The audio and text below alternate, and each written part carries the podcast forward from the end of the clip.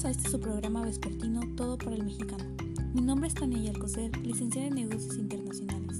Seré su presentadora el día de hoy. Pueden encontrarme en todas mis redes como Tania. El día de hoy tenemos con nosotros a tres invitadas con las que hablaremos acerca de los siete saberes de la educación. Adelante, por favor.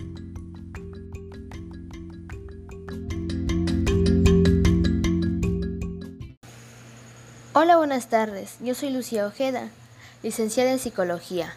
Me pueden encontrar en Facebook como Lucía Ojeda. Buenas tardes. Jacqueline Hernández, licenciada en Comunicación. Síganme en Instagram como JackieHDZ. Me comentaron que el tema del día de hoy está buenísimo, así que no se lo pueden perder. Hola, ¿cómo están todos? Michelle Álvarez, licenciada en Historia. Me pueden contactar a través de mi correo mich.alvarez.yahoo.com. Gracias a todas por venir, es un gusto tenerlas aquí. El día de hoy, como ya mencioné, hablaremos de los siete saberes para la educación del siglo XXI de Edgar Morin. Adelante, tomen asiento y vayan por palomitas, que esto está por comenzar.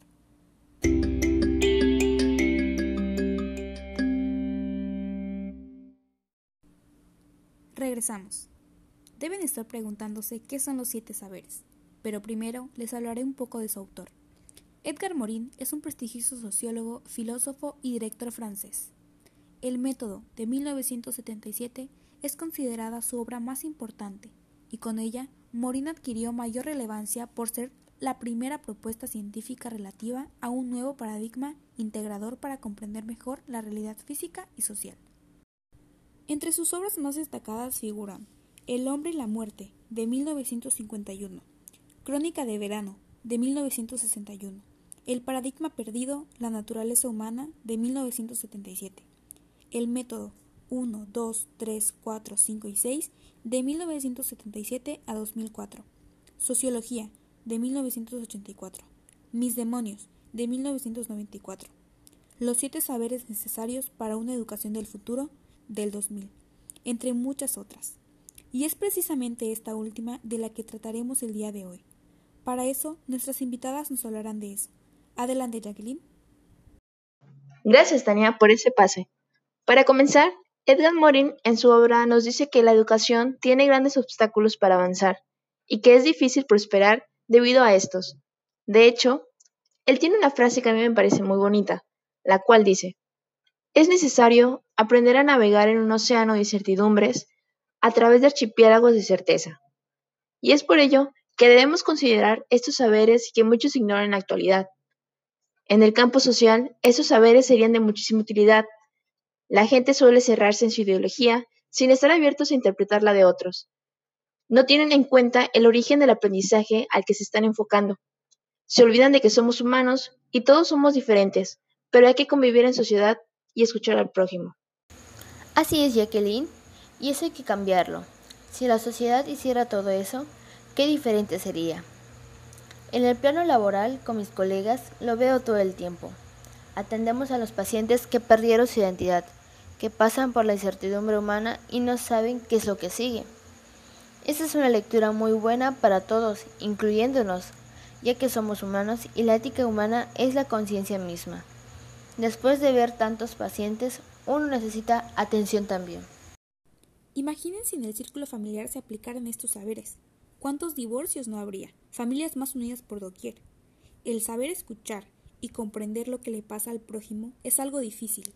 El mismo Edgar Morin nos dice que la ética humana no se enseña, y eso es cierto. Es algo que se va construyendo junto con la sociedad durante años. Escuché Sociedad y años y vine corriendo. Y es que la economía y política ha sufrido tanta falta de estos saberes. Si se pudieran aplicar, ¿cuántos cambios no veríamos? Y es que todo depende de la sociedad.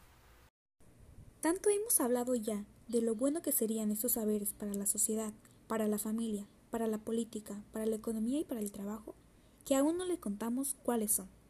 Quédese con nosotros para saberlo. Volvemos enseguida.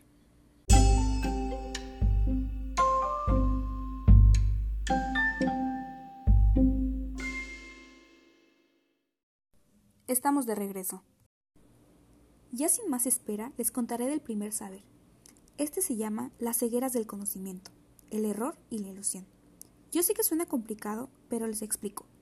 Este saber nos habla del conocimiento y que éste se basa en nuestros sentidos, y claramente ese conocimiento evoluciona conforme crecemos. Lo cierto es que podemos crecer viviendo aferrados a ciertas ideas de las cuales no se puede saber si vivimos equivocados o estamos en lo cierto, pero parte de este conocimiento es lo que forma nuestra ideología. El consejo aquí sería abrirse a las nuevas ideas, ya que ninguna es inmutable.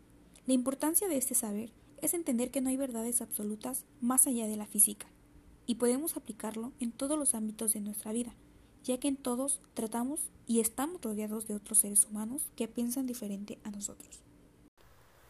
Pasando al segundo saber, el cual se titula Los principios del conocimiento pertinente, este es básicamente fijarnos en el contexto de las situaciones de aprendizaje, para poder comprenderlo en su totalidad, y funciona de la misma forma al revés. Debemos disolver el todo para entender sus partes y juntar las partes para ver el todo. Estar siempre abiertos a una comprensión global, lo cual es muy útil para resolver problemas de cualquier tipo. En el ámbito escolar, este es un método constructivista para analizar las situaciones que enfrentamos de una manera más práctica y acertada. En el caso de mi carrera, por ejemplo, eh, pues en este caso sería en los contratos, por ejemplo, leer muy bien todas las cláusulas, todo lo que compone un contrato para poder comprenderlo completamente y no saltarte ninguna parte, que no te falte nada y luego no tener lagunas. Comenzando con el tercer saber, llamado Enseñar la condición humana, el cual toca un tema muy cierto, la identidad tanto individual como social. ¿Cómo es que nos olvidamos de que quienes nos rodean tienen pensamientos propios, y entre todos a veces sin darnos cuenta estamos forjando la identidad social. Es cierto que no puedes existir tú solo y hacerlo todo solo porque necesitas de los demás, y a veces eso se nos olvida, cuando lo deberíamos tener muy presente.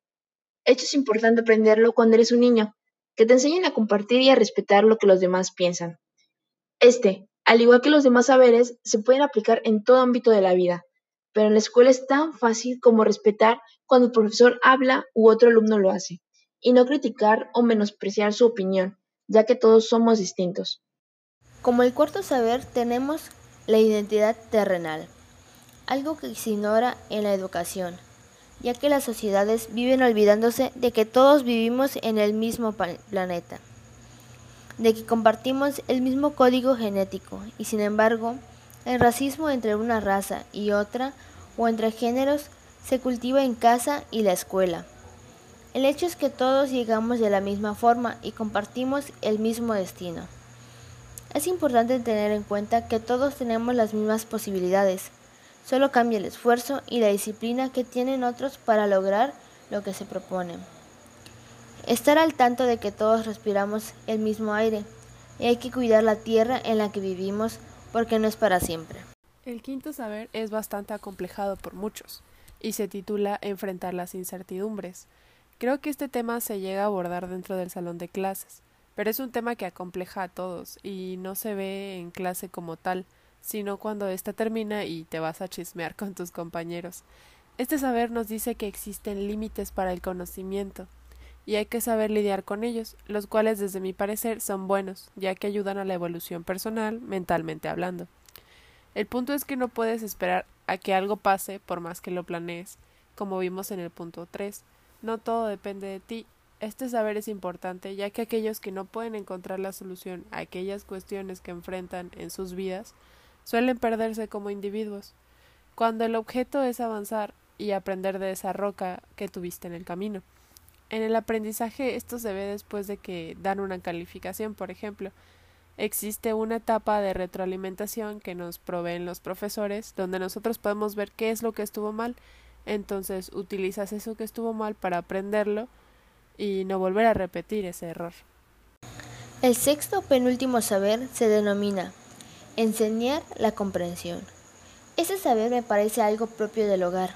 El ponerse en el zapato del otro es algo que nos alienta a practicar desde una temprana edad, y todo con el fin de comprender a los que nos rodean. Como dice Edgar Morin, y hemos escuchado antes, no somos el centro del universo. Hay que comprender y tolerar como camino a la paz. Es importante en este punto comprender sin esperar ser comprendido. ya que no puedes obligar a otros a comprenderte. Pero si logras dominar ese saber, es seguro que podrás encajar en cualquier lado, incluyendo un puesto laboral, ya que no muchos saben escuchar.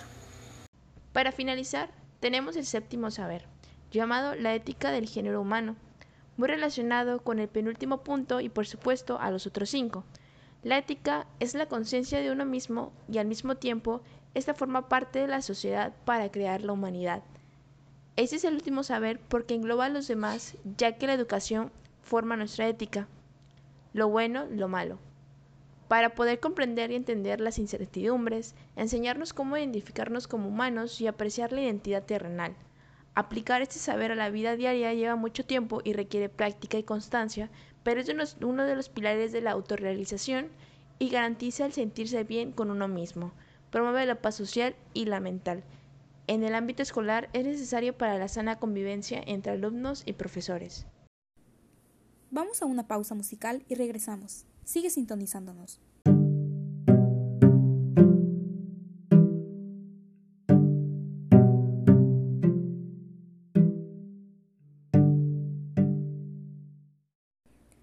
De vuelta. Lamentablemente el episodio de hoy se ha terminado. Muchas gracias a las tres por aceptar estar aquí. Les damos un aplauso a nuestras invitadas. ¿Tienen algo más que agregar antes de dar cierre al programa? Las escuchamos.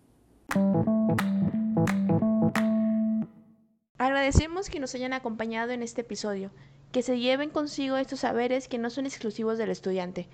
Considero que pueden serles útiles a cualquier persona para la vida cotidiana. Fue un gusto haber estado en el programa. Por mi parte, que tengan un excelente día y muchas gracias por quedarse hasta el final. Los esperamos en el próximo episodio. Espero que todos esos saberes los apliquen en su día a día. Me voy con el conocimiento y muchos tips para aplicar en el trabajo. Hasta luego. Yo me retiro satisfecha de poder estar aquí con ustedes el día de hoy y la verdad fue un tema muy interesante de tratar. Me voy con estos conocimientos que a veces uno se plantea si debería o estaría bien aplicarlos. A veces tan solo decirlos la gente ya piensa que a lo mejor estás mal y el ver que alguien más ya lo hizo y lo dejó en papel para mí es maravilloso. Muchas gracias, nos vemos pronto.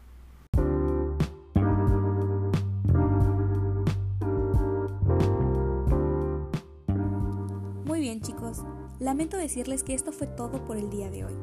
Esperamos lo hayan disfrutado y puedan aplicar esos saberes en donde mejor les acomode. Recuerden seguirnos en todas nuestras redes sociales y no se olviden de que este fue su canal Todo para el Mexicano. Hasta la próxima.